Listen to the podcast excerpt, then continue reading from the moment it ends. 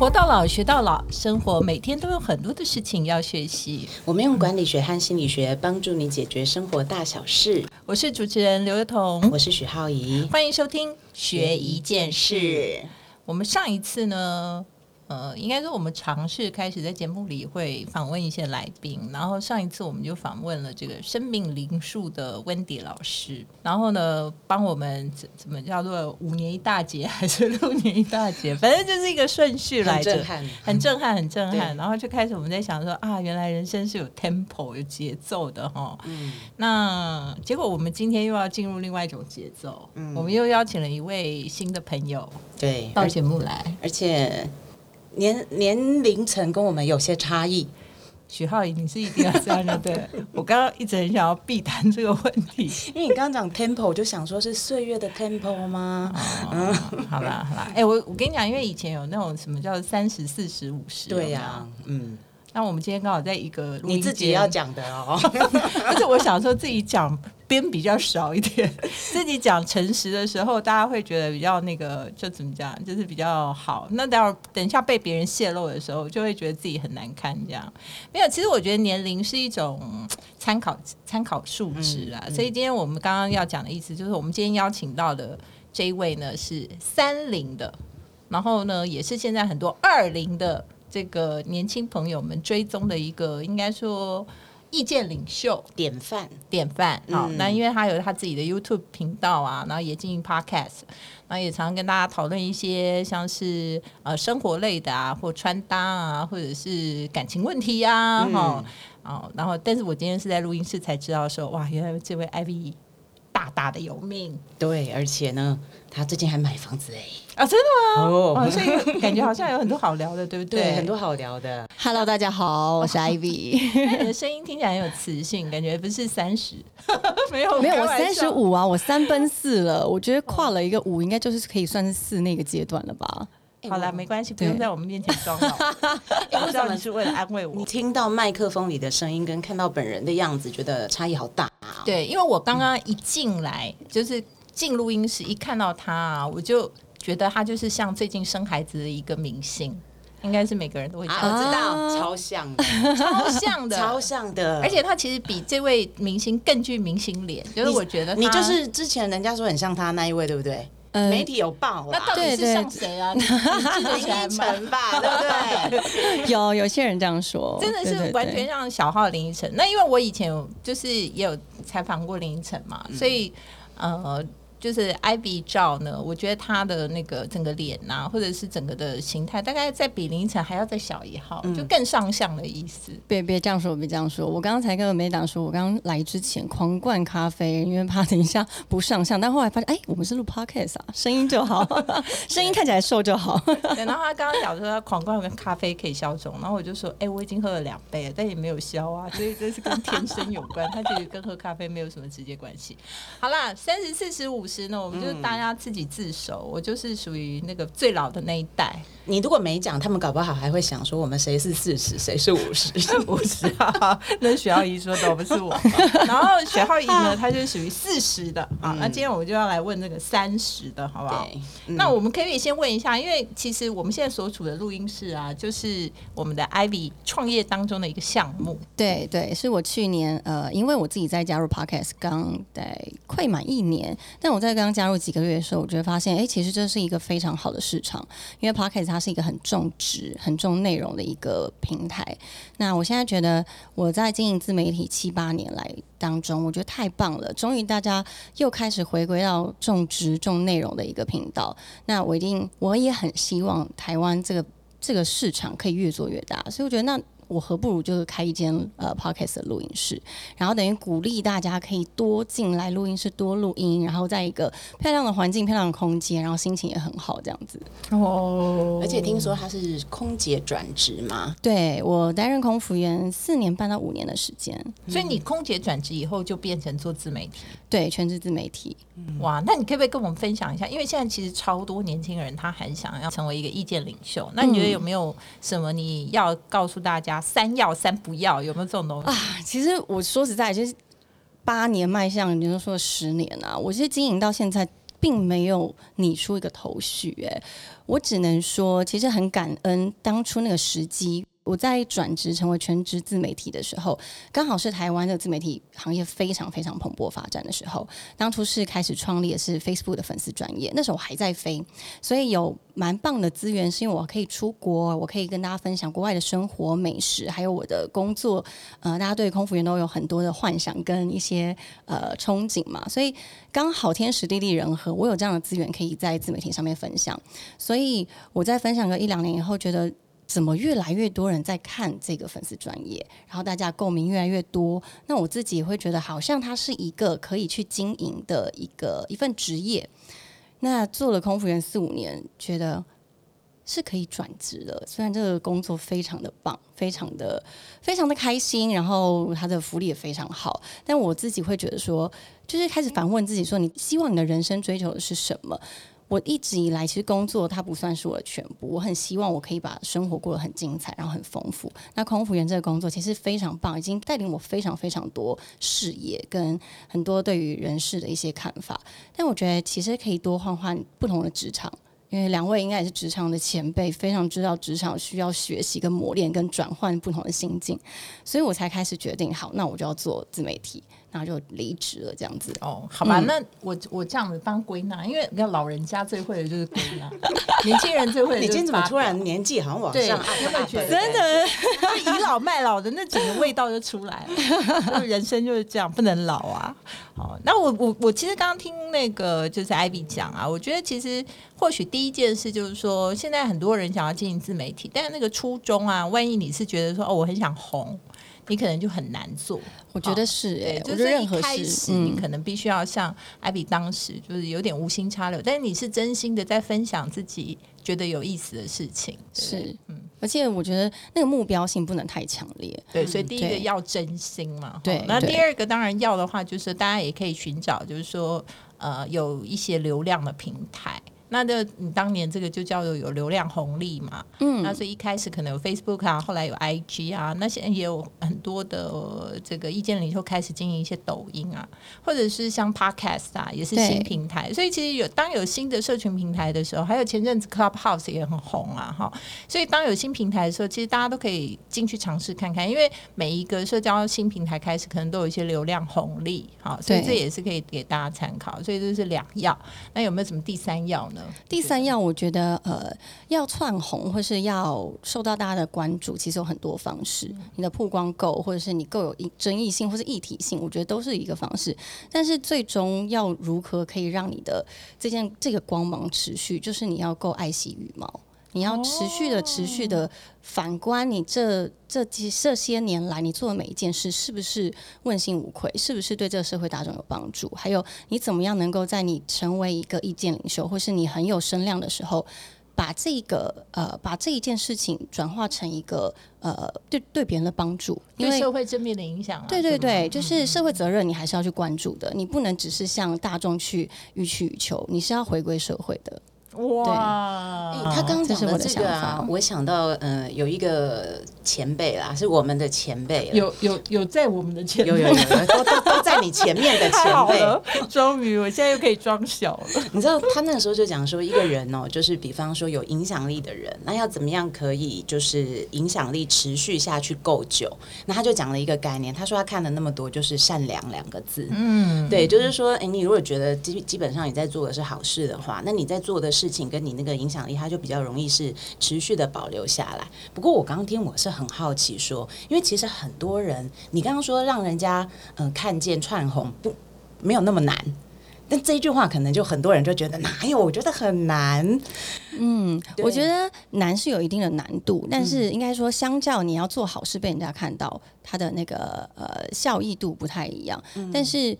你要持续的呃坚持你要做的事。有些人他一心好，我今天想要当歌手，我就一直朝我唱歌之路。然后有些人他想要做模特儿，他就不断的在他的自己身材、自己的呃外观，或者是他的学习，就是你要很持续知道你自己要做的是什么，而不是一个很大的方向。我就是要红，但你要为什么而红？为什么你可以红？你要很认识你自己能红的点是什么。嗯，就定位啦，对对对不对，人设啦，嗯哈，嗯就是说大家讲，其实说真的，要红也是难啦，真的是很难。你说我现在的粉丝专业三十几万追踪，现在上百万的人都有，这是我算红吗？不算。然后跟国外的一些明星比起来，上千万追踪，我是什么？不是。所以这些定义就是看自大家自己的、自己的定义啦。对对对不。过我想也很多年轻人就会很好奇，因为我们刚这样形容，大家就知道 Ivy 就是个漂亮女生嘛。谢谢那我相。信有能力又有对内涵有能力，而且又还是善良的女生，对，而且你想做什么的时候，其实我发现你可以把它转成一种商模，比如说现在这个工作室就出来，是那可能会有年轻朋友就问说，那如果他长得不好看怎么办？就是他跟外表啦，或是你天生的某一些条件，聪明才智啦，然后颜值啦是有关的嘛？那或者是说，如果呃本有就些人先天条件没对有好他们觉得先天的话，条件他还可以走这件事，嗯还可以走这条路吗？你觉得？其实我觉得，呃，现在的社会已经越来越善良了，大家其实呃越来越反观内心，你的相由心生是一个非常容易容易被大家关注到的事。那早期我们在经营的时候真的很辛苦，因为你只有图片可以去表达你自己，然后之后大家开始发现，哦，你的文字其实是有内容的、有温度的，或是幽默的，才会开始看到你的内在的个性对，然后接接下来呢，YouTuber 这个 YouTube 这个平台开始越来越多人知道了，各每一个 YouTuber 都有他们自己在影音方面的呈现，你绝对不可能是用最完美的方式。大家开始发现，越真实越受大家的喜爱，所以我认为外在的条件它只是一个加分。那你要怎么样去定义一个外在好跟不好呢？因为它的价值观是非常主观的。那我自己认为，你只要舒服，然后你只要把自己整理的干净，其实就很棒。那如果你爸妈给你的长相是肢体非常的一百分，我觉得这很幸运，那你也好好珍惜。但是并不会因为说你外表不好看，你就不可能在这个地方有一片天。对啊，你我跟你讲，流量最高的台湾，对不对？应该真的，其实跟外表都不太会有。创办人嘛，没有，我们那个算很欧 很后面，好不好？跟大我觉得没有成正比跟大网红比起来，我们是属于很后面。但我的意思说，比如说蔡阿嘎嗯嗯啊，嗯虽然说我觉得他其实长得也是算蛮端正，但是可爱。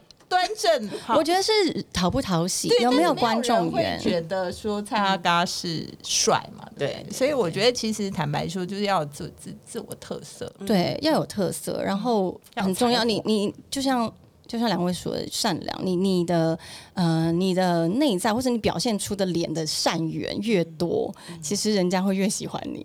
其实我觉得现在像这种自媒体也是有很多乱象啊，对哈，嗯你就是是说 defects 这件事情，然后你就让这个就像类似大家讲知道之前那个也是算网红嘛，哈，小玉做这个事情，其实小玉本来就是一个争议很大的这个 YouTuber 啦，但是我觉得后来发生这件事情以后，大家也就会开始去醒思，就是说你有流量跟你对社会产生的正面或负面的影响，哈，就是其实我觉得。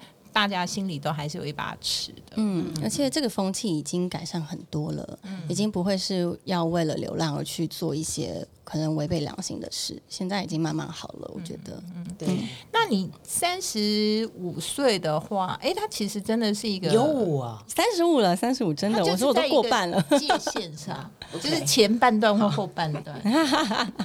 那我们可以问一下，就是呃，刚刚我们讲的是可能你在职场上的经营啊，然后希望人生多彩多姿。那感情呢？嗯，感情的话，我觉得很好奇。很好奇哦。其实我也不知道为什么大家这么好奇耶，我不就是一般女孩子嘛，谈恋爱很正常啊。啊，但是大家还是会问啊，因为这个就是属于不知道为什么大家比较喜欢问的一个问题。对吗？对我自己觉得啊，其实感情的事情，呃，我是一个非常喜欢谈恋爱的人，所以我也觉得感情是一件很重要的事。虽然我在工作上、职场上很乐在其中，你是很喜欢谈那个热恋那种恋爱，还是说喜欢谈一个恋爱？就是你到底说喜欢谈恋爱这件事情，哦应该是说欸心理学爱情对啊，我我知道这两个差异应。该是心理学的人要问啊，怎么是我在问呢？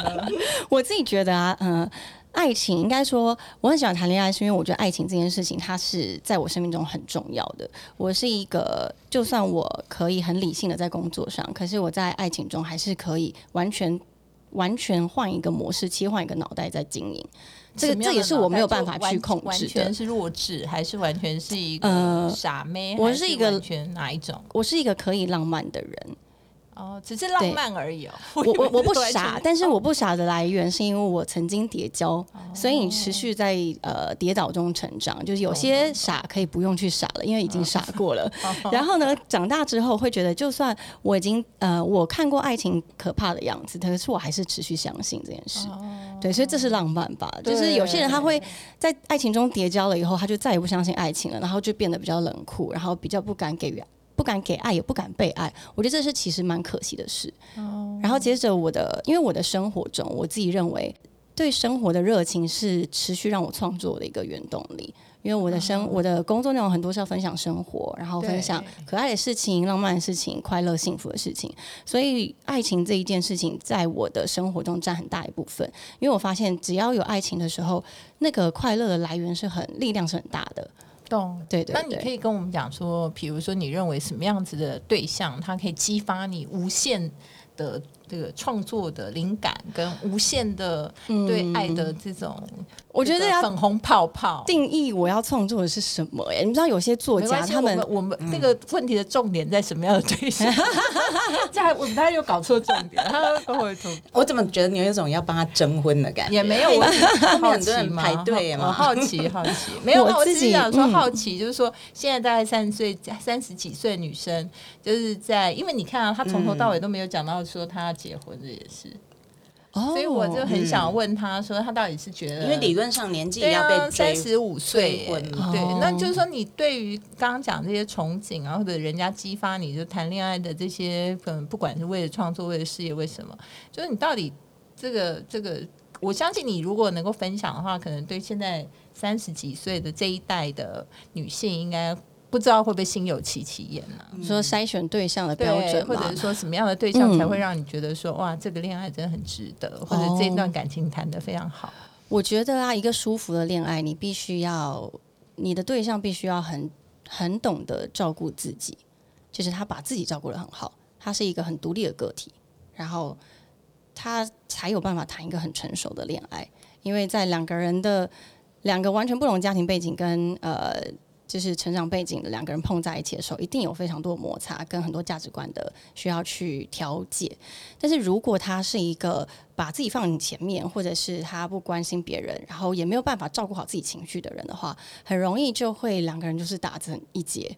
我是这样觉得，所以我现在的筛选条件是，他是一个可以把自己照顾很好。那如何把自己照顾很好？经济条件一定是首要的，再来是他的心理状态，他的心灵的成熟度够不够，在面对任何变化的时候，他可以很 take care 自己。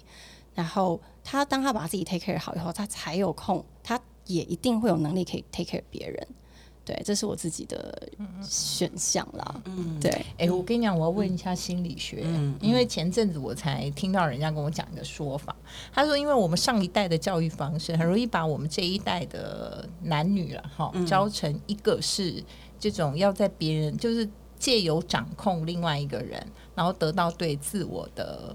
这种肯定，就是就是，所以那个男性都变这样，然后呢，女性就在我们上一代的教育下面，变成说我去争取这种认同，变成我存在的价值。嗯，所以呢，就变成男女之间就会非常非常的难难沟通。这是我为，这是上次听到有人跟我分析说，就是我们上一代教育的模式，而使得我们这一代的这个男女。当然我，我我不能，我不知道我的还能不能算在你们这一代。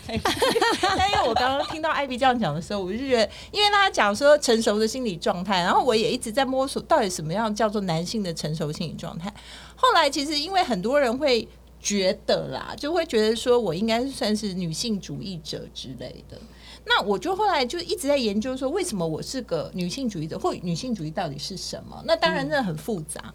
但后来我觉得追根究底就是一个原因，就是其实我觉得台湾的男性或亚洲的男性，其实以控制女性某某些事情来得到，就是说他们的一种自我肯定的。那种能力，这样，嗯，那我们只要不愿意被控制，我们就会变成那个好像不是那么合群的人，或者是好像不受认同的人。嗯嗯，然后，但是我觉得又有非常多的亚洲女性，她是以就是取得就是如果他没有办法取得那样的认同，他其实也会相对很痛苦。所以就在这一取一求之间，一得无限循环对，无限循环。所以我就在想说，到底是不是什么叫做健康的心理状态？其实我觉得就是你是不是要对别人有一些什么控制的想法，或者是你是不是一定要别人认同你，你才能够觉得你活得下去？哎、心理大心理学大师，哎，嗯，我我一直很期待老师要说什么。对，有没有有没有？就是到底健康心理你们有听过一句话叫做“呃，双人床上睡着六个人”吗？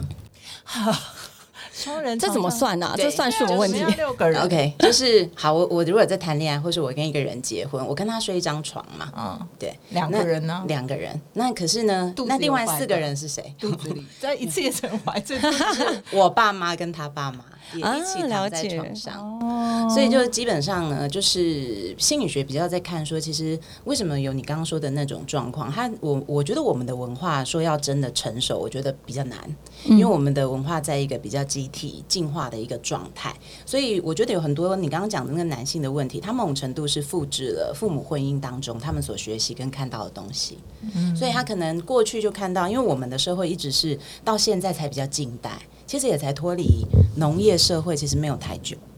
算是没有太久，就是跟其他的文化比起来的话，所以有很多其实都习惯男主外啊，女主内啊，然后女生是比较顺从的那个。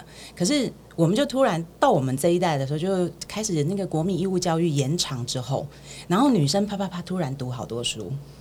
以前女生就是几乎大家想要生都是生男生嘛，那女生就是大部分就如果在一个家庭的资源里面，他们会把这个资源放在男生的身上。然后女生她就会变成就是可能为家里面牺牲的那一个。所以她需要很争取认同啊，不然她觉得她好像没有存在价值。可是这有趣的就是说，其实有一些女生她是根本没有觉得她自己是在争取认同的，因为她的生活本身就长那个样子。哦或者她学习的对象也只有那样子，对，所以对他们来讲就是很理所当然。就比如说洗碗这件事，有一些女生真的她一直洗，她一直洗，她一直洗，她都不会觉得她洗碗这件事情是有问题的。或者是她的老公就是喝了一杯水以后放在那边，然后她就得要去洗而且不会有人说谢谢。其实很多人他是在那个状态里面，他们其实是非常习惯的，因为从小就看到这样子的状况。嗯，那只是我们现在呢，就是我们现在的女性受的教育就比较多，所以我们就开始看得懂这一些东西，所以我们就能够去描绘出这些现象跟状态。那我觉得爱情很有趣啊。其实艾比刚才讲的时候，其实我很认同他的观点。我觉得人生有有的时候是靠爱情建构起来的，就是说。嗯，心理学有一个很奇怪的看法，就是大家可能都觉得谈恋爱是要幸幸福福，但我们都觉得其实人就是不快乐才会想谈恋爱。才想要找快，乐是吗？应该是说，其实我们内在找罪受对我们其实就是有很多的呃缺口，或者是过去没有满足的东西，所以我们就会想要去找一个人，然后透过这种互补，然后来重新获得某一些我失落的东西。所以你你会发现有很多人，尤其是那种像。我们就不要讲谁，有很多那种社会上其实非常成功的那些人，就会发现他们都会觉得，哎，好像旁边有人或没人，其实也没有差。然后所以、啊，因为他其他的事情选他的他的太忙了很多对，啊，所以明星很容易分开的原因就这样，就是说可其实各自有各自的发展。可是可是有一些人，像那个歌手或什么，他们都是靠这个谈恋爱在写歌的。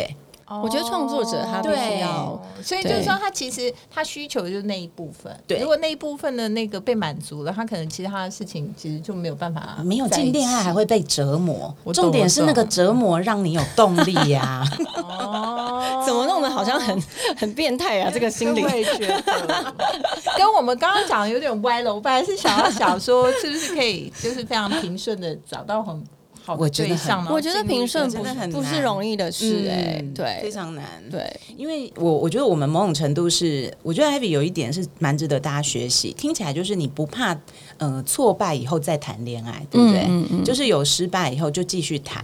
可是大部分的女生其实，尤其是女生，男生也越来越多了。就是受了伤以后，其实我不敢再踏出脚步。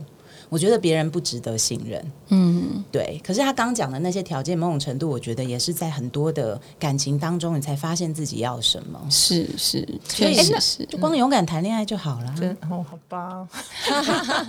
哎、但是我我发现一件事啊，因为我还想要请艾比再帮我们分享一下，因为我刚刚讲了一些你的职场啊的，也讲了一些感情。那我们想要知道说，因为其实从头从刚刚访问到现在，就觉得说你是一个很很自信的女生，然后对自己也有很多就是呃就是计划，好，或者是说想要达成的事情，然后也感觉好像拥有比较多的主控权，就是觉得是自己可以。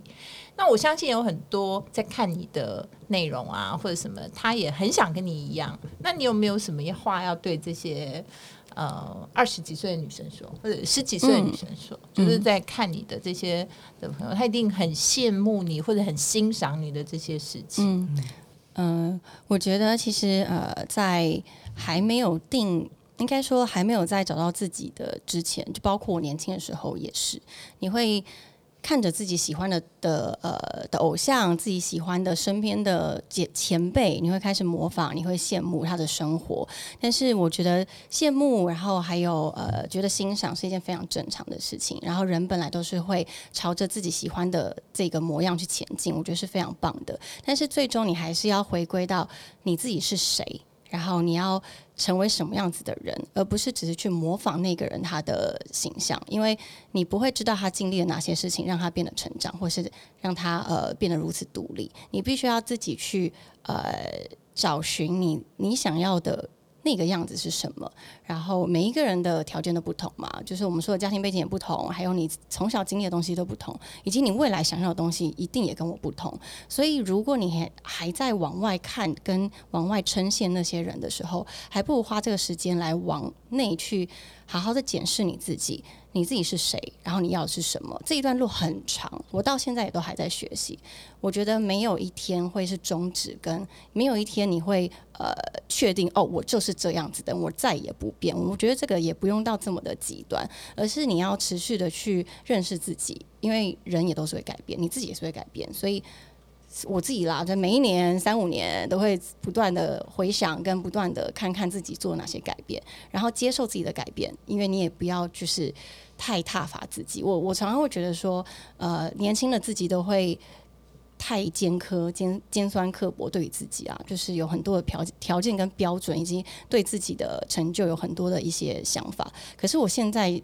其实是比较接纳自己的所有改变跟一切，包括我今天，如果我在某件事情中失败了、跌倒了，我也觉得那那也没关系，就是用一个很温柔的方式来去接住自己，然后你的未来，你也可以比较不会这么的莽莽撞撞。嗯，对我是这样认为。嗯，所以蛮难得的。其实我觉得有的时候人的自信，你还是从他那个脸庞或者是那个眼神，其实可以看得出来。就是我觉得艾比身上还是有一种很笃定的感觉，对不对？所以我说他就是很特别的，对，让人家感觉到有这种深沉的自信。怎么办？这个时候我就会想说，如果我是他妈的话，我就会想说，那你到底有没有结？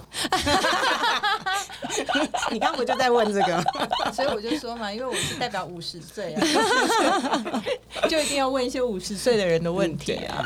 啊，那我们最后还是可以再来聊一下，就是说，那你觉得对于呃，在创，因为你也算创业嘛，哈，那你有没有给说想要创业的女生有没有什么样的忠告？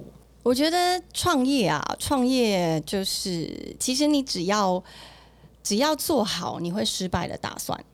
哦，就是反正先不要想赢就对了。对，因为因为他跟别人不一样，人家都是说千万不能想输，他就说，哎，你现在不要先想赢。我觉得，因为我觉得赢，你你当然要有这样的自信，但是任何事情你都还是要做 Plan B、C，你要做其他的一些呃，要有一些其他选择嘛。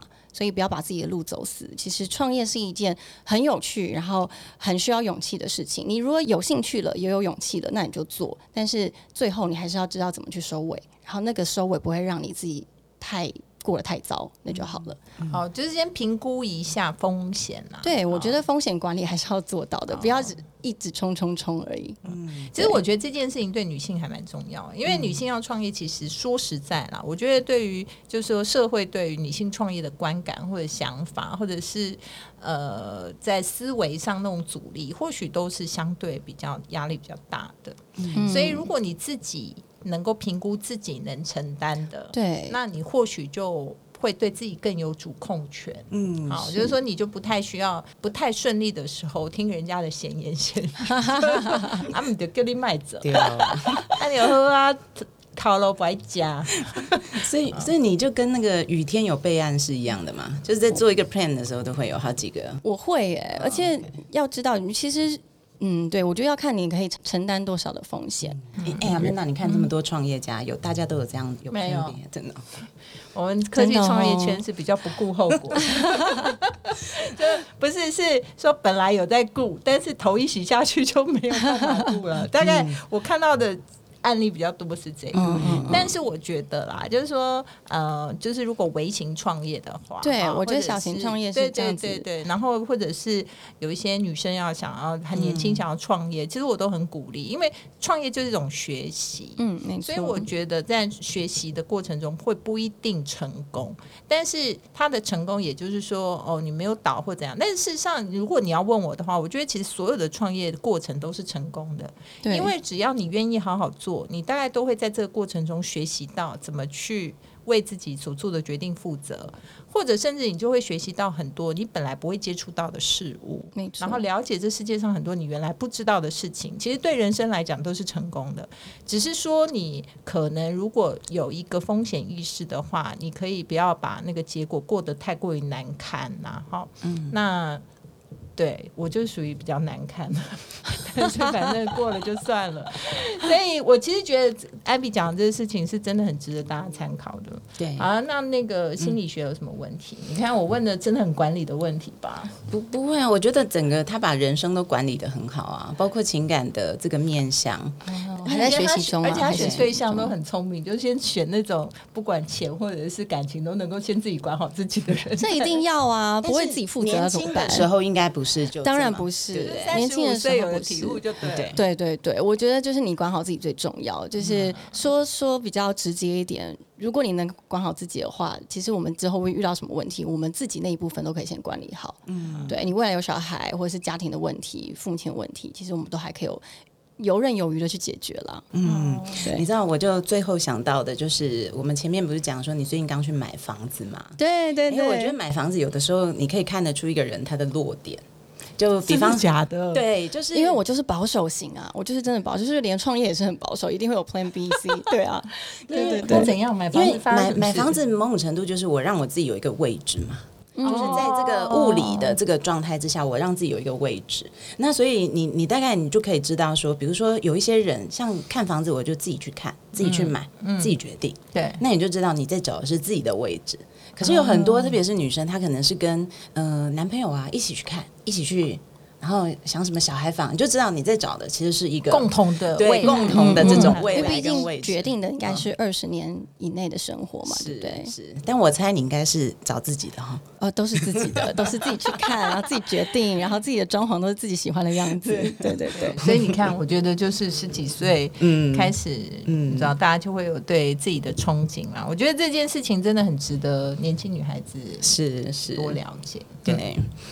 好，那我们今天呢就跟大家介绍 Ivy，也希望下次 Ivy 可以在呃我们的节目上再跟我们分享更多你的生活，好吗？谢谢邀请。跟我们讲一下你的这个频道的名称，让大家可以搜寻一下。好，我的 YouTube 频道呢就是 Hey I'm Ivy Chow，然后呢我的 Podcast 是我有两个 Podcast，一个是 Ivy 爱公微，一个是微醺之夜。那呃呃，其实蛮多平台上应该都可以找得到我。那我自己的服饰品牌是 Isolate。哇，还有服饰品牌，对我还有个服饰品牌。那我知道，我有买过的样子啊，真的吗？谢谢谢谢，以后不要买来跟我说就好，拜 托拜托。我跟你讲，我们是做节目的，就是喜欢占这种小便宜。然后，如果大家就是对 podcast 非常有兴趣的话，啊，我们的 podcast 录音室是六一四录音室，是现在录音的这一间，但它它的位置非常棒，就在那个中校搜狗旁边。然后，如果大家有机会的话，都可以来录音来看看，而且这边非常非常的舒适。谢谢谢谢。好，每周一晚上八点，欢迎大家在 Sound On、Spotify、KKBox 各大 Podcast 平台收听我们的节目，也欢迎大家在 Facebook、Instagram 最终学一件事。如果有任何想要我们讨论的议题，也欢迎留言哦。我们下次见，拜拜，拜拜，拜拜。